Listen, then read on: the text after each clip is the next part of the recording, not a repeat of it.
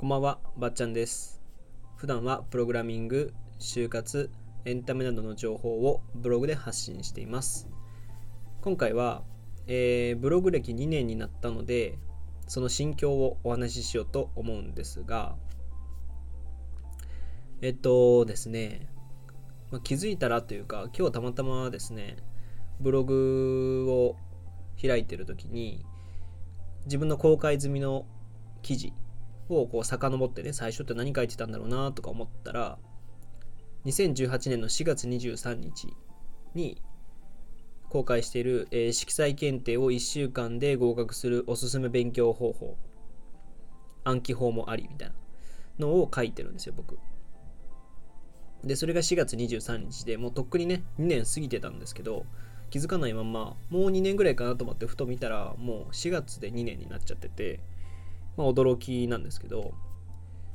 いやー、ここ2年経ってしまいましたね、ついに。うん、これはね、長かった。長かったというかね、まあ、僕自身2年、一応ブログ歴には2年なんですけど、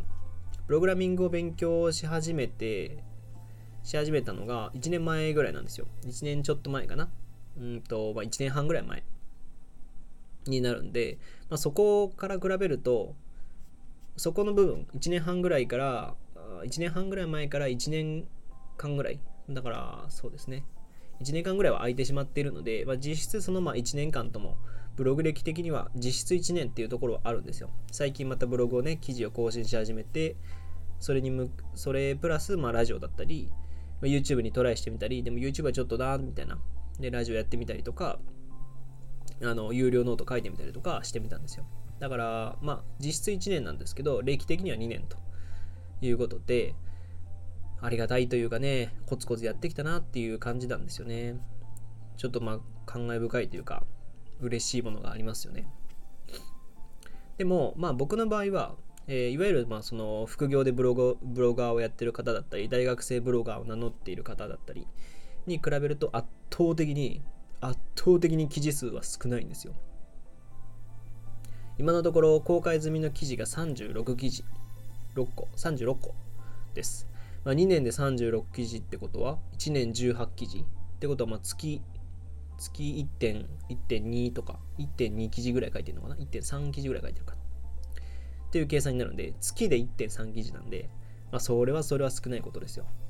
あのすごい人なんてすごい人というか、まあ、ブロガーでたくさん書いてる方なんて1日1本とかもうすもういわゆるブログだけで稼いでいますっていう人はブロ1日2本とか書くようなレベルなんでもう全然あの僕のブログは PV 数もそれほど多くないしあの記事数もね少ないんで他の方に比べたら圧倒的に少ないんですがあの最近ねえー、と収益の報告だったりしてるようにやっと最近収益が出るようになったんですよ。あのまあ、こういう活動ラジオの活動っていうのもあったり PV 数が伸びるっていうことだったりコロナの影響っていうのもあったりノートっていうねあのサービスが割と有名になってきたりっていう多分いろんな理由はあるとは思うんですけどやっと最近こう2年かかってやっと月5000円とか1万円とかねもらえるようになったっていうことでまあ時給換算したら本当にもうただ同然ぐらいでやってると思うんですよ。ただまあ僕はこれ仕事みたいな感じではちょっとやってないんで何とも言えないんですけどねそこは。まあでも本当に時給換算したらもう絶対圧倒的にバイトした方が稼げるんでね。そこは難しいとこなんですけど。でまあここでね、まあ、ブログブログ2年やってみてうんまあ他の大学生の方とかとこれは違うなっていうふうに思うしまあ、いわゆる新しく大学生になる方は、うん、できれば資産になるものに時間を使ってほしいなっていうふうに思いますね。あのまあ、資産っていう言葉をするとすごい難しく感じるかもしれないんですけどなんかあ遺なんかなんだろう土地とか不動産とか、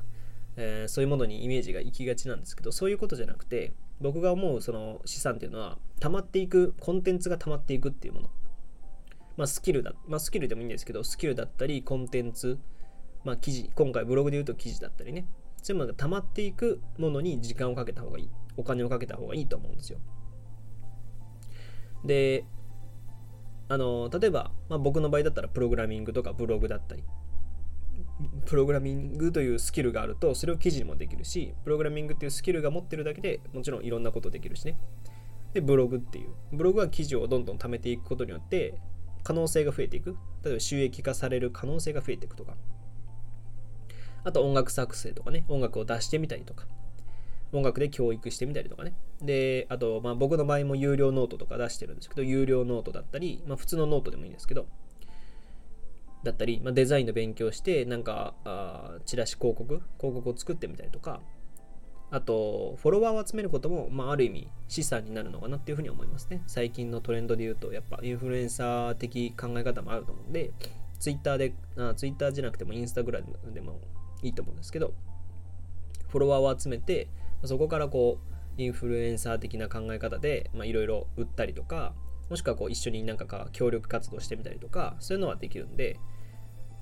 あとまあ超ニッチな YouTuber とかね、あのもうそんな、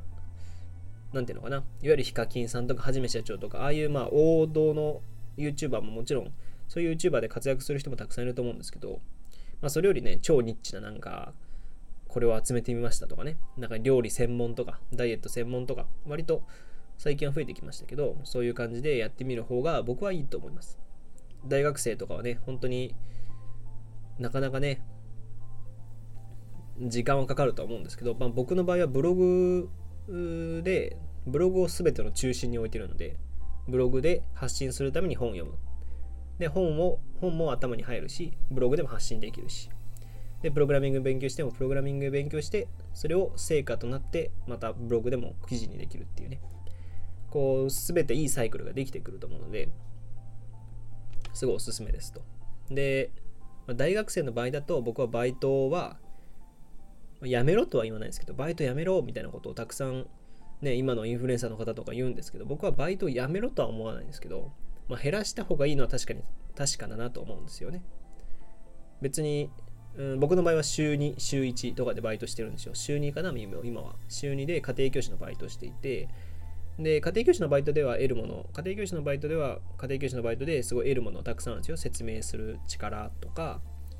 まあ、子供の目線に立って喋る方、こととかね。そういうのは、やっぱり割り算のやり方を教えてって言われて、割り算のやり方とか筆算のやり方とかって逆にもう教えれなくないですか？言葉で説明しづらいじゃないですか。そこをいかに言葉で説明するかっていう、当たり前のことを言葉にするっていうことが、まあ、いいですよね、そういう面では。ただ、まあ、減らすことは大切だと思います、バイトは。バイトは本当に時間労働なんで、時間に対してお金を払うだけなんで、バイトは少なくして、まあ、こういうね、えー、資産になるもの、まあ、ため、溜まっていくものに時間を使うべきかなとは確かに思います。で、まあ、ゲームに近い感覚で僕はやってる部分があるんですよ。まあ、記事がコツコツ溜まっていく。で、それによって PV 数が今日どんだけあったとかなとか、来月はこれが目標だなとか、そういうのをコツコツこう積み上げていく、RPG ゲームでレベルアップしていく感覚に近いんですよ。で、まあそういうことを僕はやってるから割と楽しんでやってられるんですけどね。あのー、まあスキルとかも資産になるっていう話はしたんですけど、まあ、スキルは確かに資産になると思いますよ。プログラミングにしても。で僕はそのまま就活して就職もできちゃってるんで、まあ、別に全部が、全員が全員やるべきだとは思わないんですけど、あのー、高い寝具とか、寝具ってあのー、マック、バンク、枕とかベッドとか、あと、なんだ高いテレビとか、高いテレビはないか。高いスマートフォンとか、高いパソコンとか、あそこら辺はまあ一生もんだよとか、あ言うじゃないですか。それとスキルは同じもんで、まあ、お金は払わなくてもいいものはあるけど、時間を払うことで一生分がもらえるっていう。一生快適に暮らせるっていう。まあ、そういう考え方なんでね。まあ、高いそのベッドとか枕買うのと同じぐらいの感覚で大切なものだと思うので、やるといいと思いますっていうことです。で、で、プラスで言うと、もっとま応用して言うと、それをやればやるタイミングが早ければ早いほどいいんですよ僕は今大学の4年生でやっと収益化というかマネタイズができるようになってきたと。いうことなんですけど。これ僕はだから2年前。だから2年生の途中からやり始めたんですよね、ま、2年生始まってぐらいからやり始めて4年生で成果が出た。でも僕がこれ1年遅かったら例えば3年生の春に始めてたとしたらこれは社会人の春に、えー、成功してる可能性がある。収益が出てる可能性があるってことじゃないですか。そうなると社会人になったらもしかしたらね遅くなって、えー、何もできてないかもしれないし忙しくて何もできてないかもしれないし。で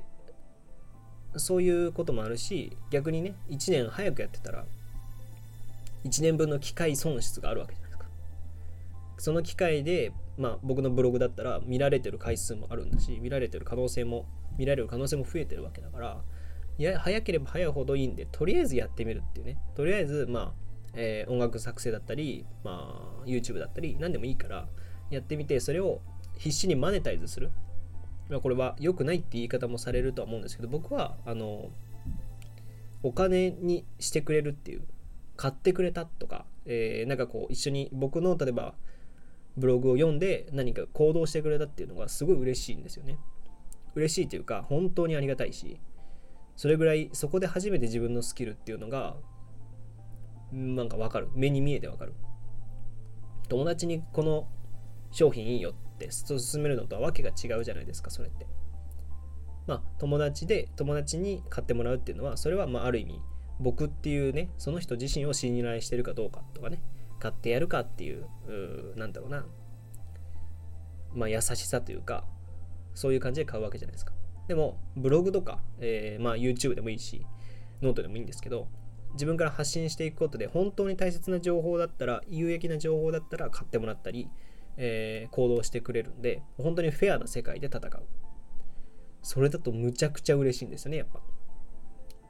うわ買ってもらえたとかうわ行動してもらえたっていう。それは本当に嬉しいですよ。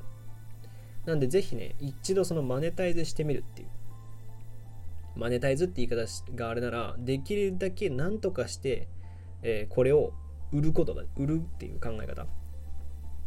それは悪いものを売っちゃいけないんですけどでもできる限りこう自分の出せる限りの全力を出してお金を稼げるっていうお金を稼ぐっていう努力をしてもらえると僕はだからもうこれ2年生から始めてたとしたらもう1年もうちょい1年前からやってたらもっと良かったなっていうふうには本当に後悔してるんで大学の授業ではまた習えないことなんでねお金にどうやったらお金にするかっていうことはうんだからそれはぜひねやってもらえたらなと思いますはい。えー、というわけで、今回はまあブログ2年、ブログ歴2年になったので、心境を語りました。えー、他にもですね、Twitter やバッチャンネルというブログでも発信しているので、そちらもご覧ください。えー、また、ラジオのフォローやいいね、えー、レターもお願いします。それではまた次回お会いしましょう。ばっちゃんでした。